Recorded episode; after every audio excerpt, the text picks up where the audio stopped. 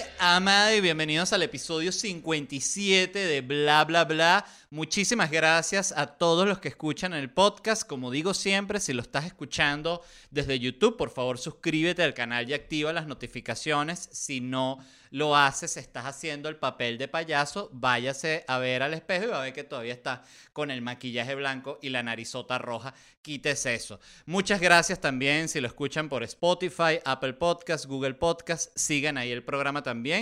Y 100 veces más gracias a la gente de Patreon que me mantienen en medio de esta sociedad capitalista. Los amo de corazón. Si usted no forma parte del Patreon, no se preocupe, vaya a patreon.com slash bla bla bla podcast y te suscribes al único plan que hay que te da acceso previo a los episodios del martes y del sábado y te da un episodio extra exclusivo todos los jueves. Vayan ya y gracias y muy importante para la gente de Miami, esta tierra del sol que últimamente ha estado con una lluvia bien pesada. Voy a estar este domingo 18 de octubre en el Miami Improv en vivo, va a estar muy muy bello. Creo que por primera vez voy a bajar y tocar a las personas de la audiencia para saber que están ahí y que no son solo una pantalla de Zoom. Eh, voy a tratar de tocar hombres para que las mujeres no me estén acusando de acoso sexual. Los hombres no suelen acosar de acoso sexual, mucho menos si es del comediante que fueron a ver en vivo, entonces me cubro legalmente por ahí. Nos vemos el 18 de octubre en el Miami Improv. Este domingo pueden comprar las entradas en ledvarela.com y gracias a la gente que ya ha comprado. Señores, hoy, eh, el día que estoy grabando, es el día de la raza, el día del descubrimiento, el día de la resistencia indígena, el día de como el coño de la madre lo quiera llamar usted, realmente se debería llamar el día de agarrarse una rechera segura en redes sociales. ¿Por qué? Porque el día de la raza es un día que despierta muchos conflictos y muchas discusiones. Porque el día de la raza todo el sector ñángara, izquierdoso, comunistoide del planeta salen de sus huecos así y dicen, los españoles son malos, los indígenas son buenos, los aztecas eran un pan de Dios. Entonces, bueno, es inmamable este día porque me parece simplemente ridículo cómo la izquierda ha querido capitalizar políticamente una vaina que pasó hace 500 años este, con esa actitud de nosotros sí lo habríamos hecho mejor, el comunismo se habría encargado de esos pemones. No, no, nada de eso habría pasado porque la conquista es un hecho histórico inevitable. Y esto lo digo no para defender la conquista, sino para decir lo que es la realidad. O sea, y a mí me gusta hablar de este tema porque realmente es fascinante cómo la gente puede de nuevo capitalizar ideológicamente en un argumento totalmente absurdo, que es el que este panorama en el cual los españoles llegaban, ¿no? Llegan a América y ven a lo, que están los indígenas ahí, los nativos, ¿no? Y dicen, ay, no, ya va, este, esto es un continente entero nuevo, ¿no? ¿Qué es eso allá? ¿Eso que se ve brillando? No, esa es una piedra de oro gigante, eso va para adentro así profundo esa piedrota. Ah, ok. Y eso allá que se ve que son, no sé, eso es tierra infinita para sembrar. Y eso allá que se ve, eso, eso es la costa, todo eso, más que todo perla, hay que quitarlas porque molestan cuando uno camina, mucha perla. Entonces, em, llegaban los españoles, ¿no? En este panorama eh, ven a los nativos y dicen, no, de verdad que nosotros no podemos cometer la locura de quedarnos con todo este, inter, este territorio eh, gigante y virgen, mejor vámonos para Europa. Entonces los españoles y Colón con sus barcos se regresaba a Europa y le informaba a la reina, ¿no? Y le dice, reina, a que no sabe qué, conseguí un continente entero. Y que, ah, pero ¿qué es pura arena? No, está hasta el culo de oro, de recursos, de todo. Eh, el clima increíble para sembrar, todo, eh, cacao, lo que usted quiera. Eh, pero hay unos nativos, entonces yo digo que lo mejor es no invadir. Y la reina le dice, tienes razón, Colón. Entonces gente que está ahí, sale el chisme, ¿no? Entonces todos los otros imperios del mundo, el portugués, los holandeses, el ruso, el japonés, el chino, todos se enteran y todos dicen, no, de verdad que pobre gente, esos nativos no los vamos a invadir. Hacen fila para ir a invadir y a explotar la vaina porque esa es la naturaleza humana. Y si hubiesen sido los pemones los primeros en hacer unos barcos gigantes y tener unos cañones, habrían también llegado para España a joder a esa gente, porque de nuevo es el que llega primero a joder. No se trata de que uno jode y el otro no, es el que llega primero a joder. Entonces, bueno, eh, simplemente para que los ñángaras, por favor, ya basta. Ya basta. Em, quería hablarles hoy, porque justamente siendo el día de la raza, el día del descubrimiento, busqué algunos datos un poquito más desconocidos al respecto y dije, bueno, están buenos para, para que la gente se informe y tenga datos que decir en sus fiestas y que, oye, ¿sabían que después del primer viaje Colón regresó a España y presentó a Isabel de Castilla y Fernando de Aragón diversos presentes? En la Catedral de Barcelona fueron bautizados seis indios. Además llevó papagayos de diferentes colores, cinturones de oro, joyería hecha con pedrería y huesos de pescado. Es un dato que tú sueltas decir en una fiesta y las mujeres se te quedan viendo como que, ok, ¿y este huevón qué? Entonces, em, debo decir que me encantan los regalos, evidentemente.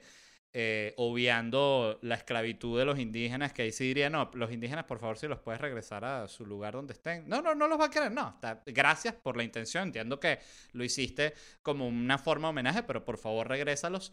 Todo lo otro me encantó, ¿no? Papagayos, este, unas, unas guacamayas, cinturones de oro, joyería. Eh, hecha con pedrería. Y huesos de pescado sí me pareció una cagada, debo decirlo. O sea, no es lo mejor. Imagínate que, claro, eres la reina, eres el rey, viene Colón y te dice, acá le traigo oro, piedras preciosas, animales exóticos y estos huesos de pollo que me comí hace 15 minutos. Mis manos grasosas son prueba de que digo la verdad, mi rey. Entonces, bueno, eh, una cagada. Me llamó la atención lo de indios bautizados, porque fíjate qué horror, ¿no? O sea, no solo te secuestran, te agarran, te meten en un barco, te llevan, te regalan a una reina como si tú fueses un perro que se encontraron en la calle y además te bautizan, como dando a entender que tu Dios es una cagada, ¿no? Como que tú, tú disculpa, ¿En qué crees? No, en el sol y la luna. qué huevón. Yo creo que el Espíritu Santo es una paloma. Fíjate, eh, bautízame estos carajos, por favor. Entonces, bueno, claro, esta gente muy, muy que creía mucho en la superstición, muy paranoica, y bueno, evidentemente le dio mala vibra que no estuviesen bautizados los indios. Entonces, otra. América fue nombrada por Américo Vespucio, el navegante que fue el primero en trazar el mapa del nuevo continente. Esto no lo digo como un dato que ustedes no supiesen, yo no quiero que se entienda como que yo creo que ustedes son unos ignorantes. Lo quise decir porque me llamó la atención que se le puso el nombre, fue el que dibujó el mapa y no el que descubrió el, continente. Me parece absurdo. O sea, es que mira, a ti te contratamos para dibujar el mapa. El tipo, ah, perfecto, llega con el mapa dibujado. Que bueno, ya aquí dibujé todo, hasta la puntica está Argentina y Chile. Sí me quedó pendiente una parte de arriba, no estoy claro cómo es la vaina, pero bueno, más o menos así me imagino. Y tengo una idea para el nombre del continente. Ah, sí, Américo. ¿Y cuál? América. Todo el mundo dice, ay, por favor, qué boleteo. Queda. Em, otra que me encantó fue que Cristóbal Colón, esta también la, sabía, pero no me deja de llamar la atención. Cristóbal Colón murió convencido de haber llegado a las Indias, esto es, a China o Japón. Entonces, eh, yo lo que siento es que esta gente lo que era es terca, o sea, porque si tú llegas a un lugar y que ah, vamos para China y tú llegas, ¿no? Vamos a decir los tiempos modernos, no en un barco. Tú agarras un avión, ¿no? Para China, ¿para dónde? Para Pekín. Toma, tiquiti. Te montas en el avión. Y cuando llegas al otro lugar y te bajas, no hay ni un chino, pura gente negra. Tú dices, oye, me equivoqué de país, aterriza en un lugar que no es. ¿Sí o no? Esta gente no. Llegaron, ven que no hay ni un chino. Y esta vaina, yo creo que estoy igual. Como que si es China, las Indias, toda esa verga, ¿no? Toda esta gente. Esa. Colón se murió preguntándose pero ¿por qué estos chinos son tan raros? Nah, huevo, nada raro estos chinos. Pero bueno, lo que para mí lo que eran estercos esta gente, pues era bastante obvio que no estaban ni en China, ni en Japón, ni en la India. Em, Colón también, antes de morir, afirmó en una de sus últimas cartas que la Tierra tenía forma de pera, siendo la circunferencia de la Tierra menor en los polos, ¿no? Em, me parece muy loca esta época en la cual la gente no sabía ni cómo era la Tierra. O sea, me eh, creo que sería fascinante vivir en esa época porque la gente no sabía un carajo. O sea, todavía cuando le preguntabas a alguien, mira, ¿dónde eres tú? La gente te decía como que, ¿cómo que de dónde soy? Del único lugar que hay, el continente. Yo soy del continente. Pero bueno, este, me pareció muy, muy llamativo esto del, del Día del Descubrimiento porque algo que me impresiona y que siento que justamente lo que más llama la atención es como de unos años para acá todo este tema ha sido usado como detonante para hablar de estas como reivindicaciones sociales que tienen que recibir los indígenas, que por supuesto que sí, pero algo que llama la atención y que recuerdo que además esto es un, una historia personal. Estando en México me tocó entrevistar a una mujer llamada, si no me equivoco, Jacqueline Lua, que era la em, presidenta o jefa de, de, la, de la institución esta que protege la... Eh, ah, vaina, me volvió un culo. Este, los derechos de la gente, cuando tú vas, el, es que no recuerdo el nombre, el CONAPRED, creo que era que se llamaba. Este, si a ti te discriminan o en una discoteca y tal, tú vas a esa institución y dices, mira, a mí me discriminaron en esa discoteca como pues soy moreno, no me dejaron entrar. Entonces ellos iban y tenían como una especie, porque ellos eran esta institución que no es una institución del Estado, sino es como algo aliado al Estado, no sé cuál es el término exacto, pero ellos estaban, tenían la autoridad para poder ponerte una multa, ¿no? Entonces, eh, me llamó la atención porque esta era una mujer este, que era claramente de izquierda, era, de hecho, eh, si no me equivoco, era formada parte de, de, la gente que apoyaba a López Obrador y todo esto. Y era una mujer que en general, con el caso de México, tú la veías súper informada y era como que evidentemente muy de la postura de proteger todas las razas, de todo esto, pero recuerdo que ella me habló y de repente, siendo yo venezolano, me dice, bueno, es como en Venezuela, que se ha creado la figura del, del, representante indígena en la Asamblea Nacional.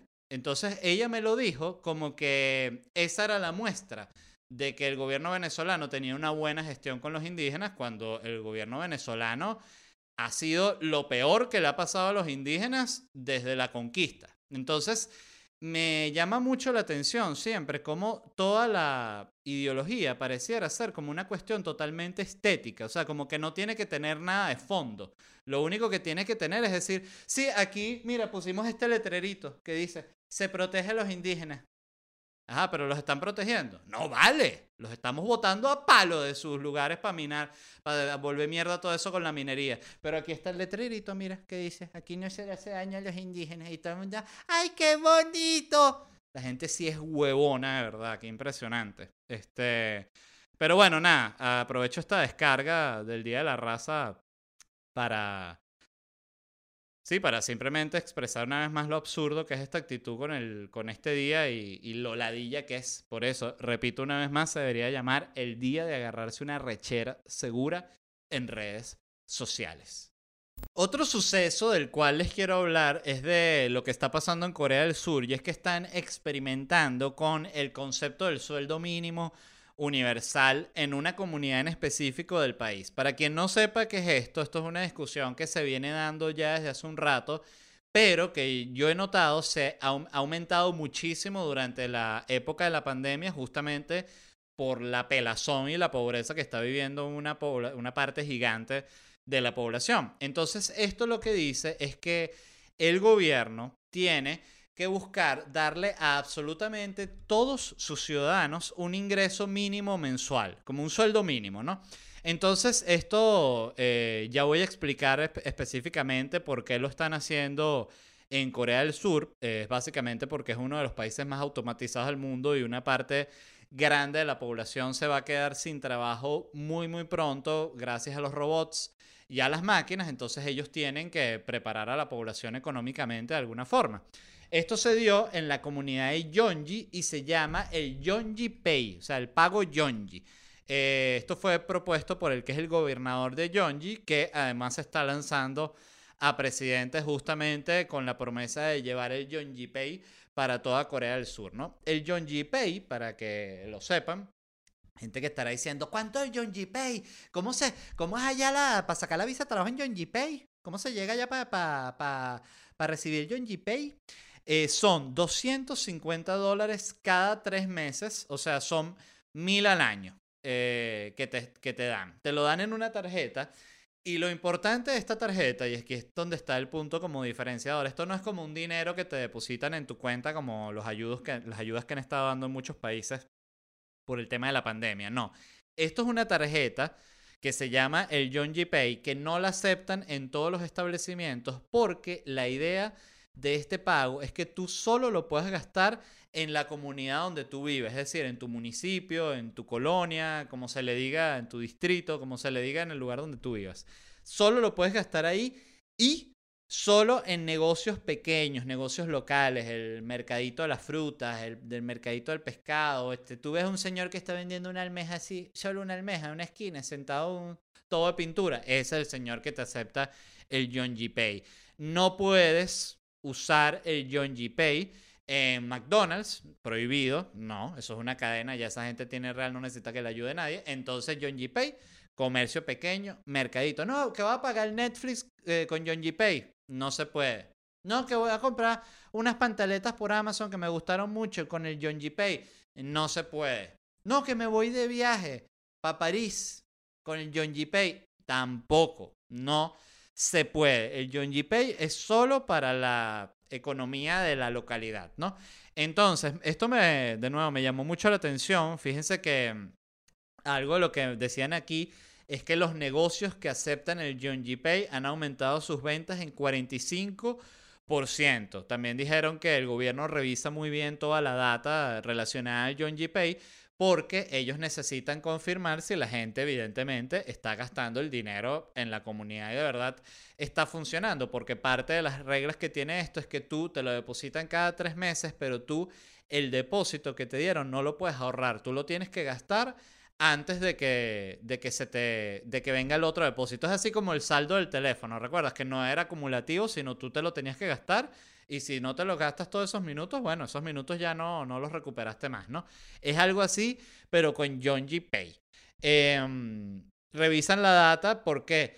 Porque también tienen que revisar que no pasen cosas, que es lo que apenas yo leí, lo que era el Yonji Pay, y cómo funcionaba y todo, y que no lo puedes gastar en un lugar que no sea el que es y tal. Yo dije, esto en Venezuela ya estarían raspando las tarjetas de John G. Pay como pocos, que es que simplemente tú das la tarjeta, el tipo la agarra, te la pasa, te da una factura de lo que tú supuestamente compraste, 250 dólares, y lo que te da es, qué sé yo, que si 170 dólares en cash y el resto se lo queda él como comisión para que tú puedas gastar tu cash en lo que tú quieras y no tienes reglas que, que en este comercio que en el otro, sino donde se te dé la gana.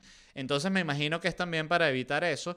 Estuve viendo en uno de los reportajes hablaba un especialista, porque esto siempre hay un especialista que dice, esto es una cagada, esto es horrible, porque parte del argumento en contra del sueldo mínimo universal es que eso va a llevar como una epidemia flojera, que la gente no va a querer hacer un carajo, entonces que no van a trabajar, entonces que van a estar puro pendiente del John G. Pay, cuando viene el John G. Pay, ya cayó el John G. Pay, no, entonces eso va como a estancar a la sociedad. Hay gente que dice que no, que es todo lo contrario, que a un segmento gigante de la población que está en pobreza. Esto como el John G. Pay los va a ayudar justamente a que puedan respaldar un poco los gastos y puedan de repente tener más acceso a educación y esto. Es una, discusión bien, bien compleja, la verdad, porque si algo ha quedado claro es que el, dar así dinero tampoco como que soluciona, es como el, el proverbio ese chino de no le des pescado, enséñalo dónde se compra la lata sardina.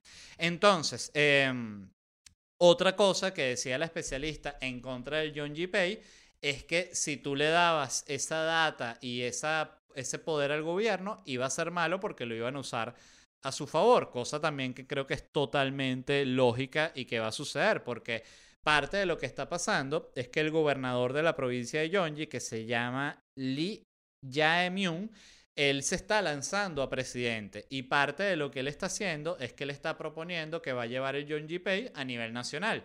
Entonces es una promesa recha porque imagínate, para el que quiere que le llegue el John G. Pay, que es todo el mundo, dice, bueno, vamos a votar por este señor. De hecho, es el 50% de la población que aprueba el John G. Pay, el otro 50% no quiere John G. Pay. Esto también, evidentemente, si lo aprueban, ¿a qué va a llevar? A que el otro candidato que venga luego del señor Lee Jae-myung va a decir, no, yo voy a llevar John G. Pay, está ahorita en 430, yo lo voy a poner en 5 mil dólares mensuales. Y todo el mundo, no, John G. Pay, John G. Pay, John G. Pay. Increíble el John G. Pay. Para que sepan, eh, esto lo están aplicando, la, la razón específica es que Corea del Sur es uno de los países más automatizados del mundo. El 15% de la población, eh, mentira, para el 2024 el 15% de los trabajos ya los van a hacer robots y eso va a ir aumentando. Entonces lo que quieren hacer con el Yonji Pay es preparar a la población para la pelazón de bola que se viene cuando los robots tomen todos los trabajos, que hay que siempre recordar que el robot no te quita el trabajo porque llegó, tienen que mantener la esposa. El robot lo que quiere es trabajar honradamente, ¿no? Y esto parte de lo que este, quieren establecer este programa es generando o creando algo así que es como un impuesto al robot, es decir, a las empresas que estén muy automatizadas, que tengan muchos robots, esas empresas van a tener un impuesto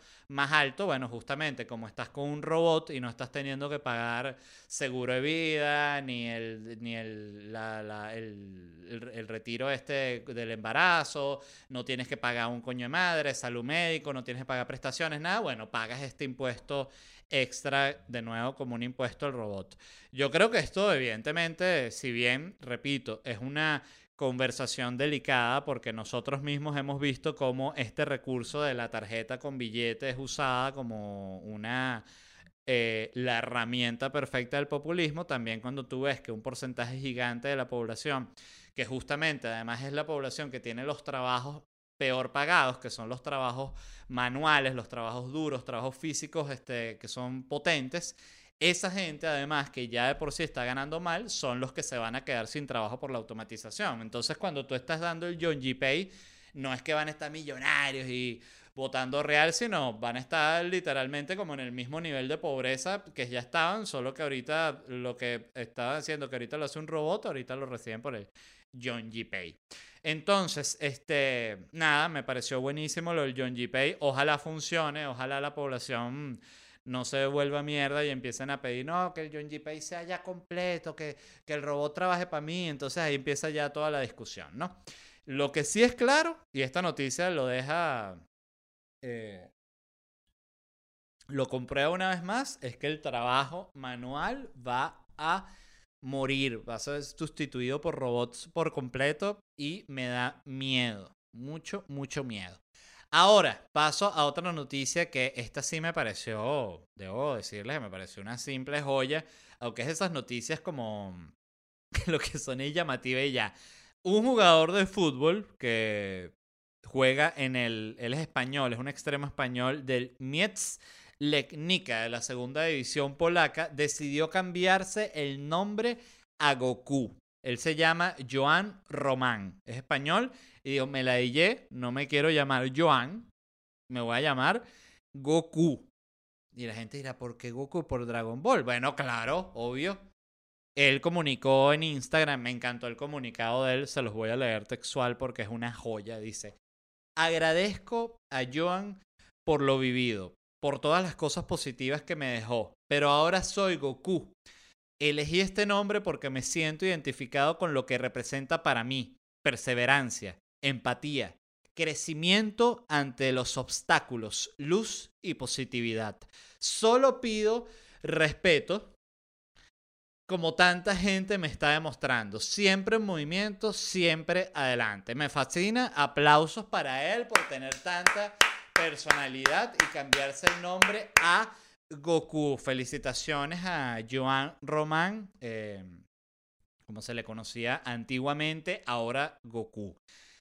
Varios pensamientos al respecto. Una que va a sonar un poco hater, pero eh, Goku no estaría jugando en la segunda división polaca eh, en este equipo que Mietsleknika no lo conoce ni, ni su puta madre. O sea, creo que en ese caso él debió elegir el nombre Krillin. Para quien no sepa, eh, Goku es el protagonista de la serie Dragon Ball y Goku es básicamente, yo creo que es el personaje más arrecho o más poderoso que existe. Las cosas que ha hecho Goku son simplemente absurdas. Eh, Goku es un carajo que, por ejemplo, si tú pones a pelear a Goku con Superman, la pela que le da Goku a Superman lo deja, le rompe la capa, lo deja todo aruñado, lo deja vuelto mierda. Y sin usar un gramo de kriptonita, a, puño pelado. Este. Krillin es el mejor amigo de Goku. este, también le echó bola al karate. Al, en cierto momento, no es que estuvo parejo con Goku, pero como que daban coñazo y bien, entrenaban juntos, todo el tema, ¿no? Son contemporáneos, amigos de pinga. Pero Goku siempre llega a las batallas y gana. O sea, porque Goku es una cosa impresionante. Krillin no gana una. O sea, Krillin es de los primeritos que muere. Además es muy valiente, que es lo impresionante de Krillin. Apenas llega el malo más arrecho, Krillin, ¿qué? ¿Qué pasó, huevón? Yo mismo soy. Lo matan ahí mismo. Entonces, este... Me parece que este carajo debió elegir el nombre de Krillin y no el nombre de Goku porque es simplemente absurdo. Entonces, esa era mi conclusión al respecto. Y la última noticia de hoy, pero también la más relajante, es que en Francia distribuirán marihuana gratis. Esto es parte de un programa en el cual eligieron a 3.000 personas para darles marihuana medicinal y estudiar los efectos, ¿no? Estas personas, este, esta marihuana será dado será dada por el Estado. Eh, todo esto es evidentemente cuando un país ya está como que dando los primeros pasos hacia la legalización, parte de hacer esto que es darle marihuana a un poco a gente y está de que, a ver, se murió alguno y que no, todo el mundo está tripeando. Ah, bueno, legal. Entonces, este... Esta marihuana la da el Estado. Eh, algo que me pareció interesante es que como en Francia la producción de marihuana es ilegal, el país va a tener que comprar la marihuana a otro país. Es decir, Francia como país se tiene que conseguir un dealer. Entonces ahí me imagino que Francia de repente se llama Uruguay, ¿no? Se llama alguno de esos. Oye, ¿qué tal? ¿Qué, quieres, bro? No, necesito dos toneladas, que este fin cumplo años. ¿Qué? Una tonelada de mi parte, bro. Dealer bueno, Uruguay. Entonces, este... Me llamó mucho la atención, son solo 3.000 personas, me imagino que estas son personas que quizás tienen algún tipo de condición médica que los pueda ayudar la marihuana, no creo que hayan sido totalmente random. Y también me imagino como que cuáles serán, o aquí propongo como que cuáles creo que serán algunos los resultados que va a arrojar este estudio. 70% de los pacientes compusieron un disco malísimo pensando que es bueno, que eso es un clásico de la marihuana, que es y que esta idea está buenísima y después cuando la ves sobrio dices, pero qué porquería es esta. 95% de los pacientes olvidaron para qué abrieron la nevera, que también es un clásico en marihuana. A la gente con un monchi genial agarra la nevera y dice, no me acuerdo para qué coño hice esto, y la cierra. 85% aumentó la cantidad de memes que comparte. Esto es una realidad. El marihuanero comparte más memes. ¿Por qué? Porque hay mucha gente que cuando fuma le gusta ver memes para cagarse la risa. Por lo tanto, aumenta el ratio de compartidera de memes. Bueno, buena noticia para Francia. Me alegra que estén avanzando hacia la legalización. Yo lo digo sinceramente, espero coño, para antes de los 45 años, es decir, de aquí a 10 años, que ya sea legal en mitad del planeta, se pudiese decir. O estoy siendo muy loco. Yo sí diría que dentro de 10 años la marihuana será legal en mitad del planeta, o aunque sea en un 25% del planeta. Creo que ahorita solo es legal que si en cuatro países, una vaina así. Este, no, mentira, debe ser más, pero no debe ser mucho. Eh, será, déjame buscarlo rapidito. ¿En cuántos países es legal. Miren lo que, lo que es la, la, vaina que completa Google. ¿En cuántos países es legal el matrimonio gay, el matrimonio igualitario, la eutanasia, la pena de muerte, la adopción homoparental, el aborto, la prostitución? Qué vaina. Ok, ¿en cuántos países es legal la marihuana? A ver. Legalidad del cannabis. A ver, a ver, a ver si sale una lista. Eh, en Costa Rica. Dice que es de fácil acceso y su uso, su uso es ampliamente tolerado por las autoridades. Estos de estos países que están como que, bueno, haciéndose como la vista gorda, como que el previo, eh, el paso previo a la legalización es la vista gorda. En Bolivia, en Uruguay, en Colombia, desde 1986, la dosis para uso personal fue legalizada correspondiente a 20 gramos de marihuana. Mira, puedes tener 20 gramos de marihuana en Colombia, no lo sabía. Este, wow, la lista es muy grande. Venezuela, mira. En 1993 93 se cambió la pena de cárcel con medidas de seguridad social para la posesión de hasta 20 gramos de cannabis. El porte de drogas para el uso personal se castiga con tratamiento obligatorio. Sustancias psicotrópicas, declarado. Ah, mira. Primera vez que leo cómo es la ley con la marihuana en Venezuela, que bolas. Pero bueno, en fin, este, felicitaciones a Francia una vez más por dar ese paso hacia el futuro. Ojalá a la gente le vaya súper con su, con su prueba gratis de marihuana y a ustedes que están escuchando. Muchísimas gracias. Esto fue todo el episodio 57. Los amo. Como les digo siempre, suscríbanse al canal de YouTube y activen las notificaciones. Sigan el podcast en Spotify, Apple Podcast y Google Podcast. Y por supuesto, revisen y suscríbanse a Patreon, patreon.com slash bla bla bla podcast. Te da un episodio eh, exclusivo todos los jueves y acceso previo a los episodios del martes y del sábado. Muy importante que Miami sepa que este 18 de octubre voy a estar en el Miami Improv presentando Felicidad Stand Up Comedy. Por allá los espero. Pueden comprar sus entradas en ledvarela.com. Y como siempre, no me puedo despedir sin agradecerle a la gente de Whiplash Agency, quienes hacen mi página web, que es muy importante porque no solo es el diseño, sino es toda la operatividad de la página y sobre todo la tienda online que funciona en ledvarela.com. Métanse ya y véanla porque es muy importante para la persona que quiere llevar su negocio del plano físico al plano digital y dice, oye, yo vendo estas bananas, estos cambures, ¿será que los puedo vender vía web? Claro que sí en tubanana.com y todo eso te va a ayudar la gente de Whiplash Agency. No solo con todo el diseño, sino también en el área del marketing en el cual te asesoran, porque la gente siempre dice, yo nunca he hecho una página de Instagram, ¿cómo voy a llevar la página de, de, tubanana.com si yo nunca ni posteo en mi cuenta? Ahí te ayuda la gente de Whiplash Agency. Revisen su trabajo en WPlash en Instagram. Muchísimas gracias, me despido y nos vemos en unos días.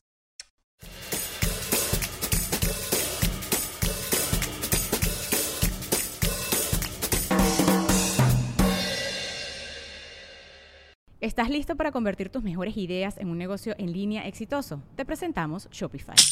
Tal vez no lo sabías, pero nuestro podcast More Than Mamis es un negocio y lo empezamos por supuesto para desahogarnos y hablar sobre la maternidad, no para convertirnos en expertas de ventas y del e-commerce. Así que sí, necesitábamos ayuda para vender nuestro merch y poner en marcha nuestra tienda. ¿Y cómo suena con Shopify?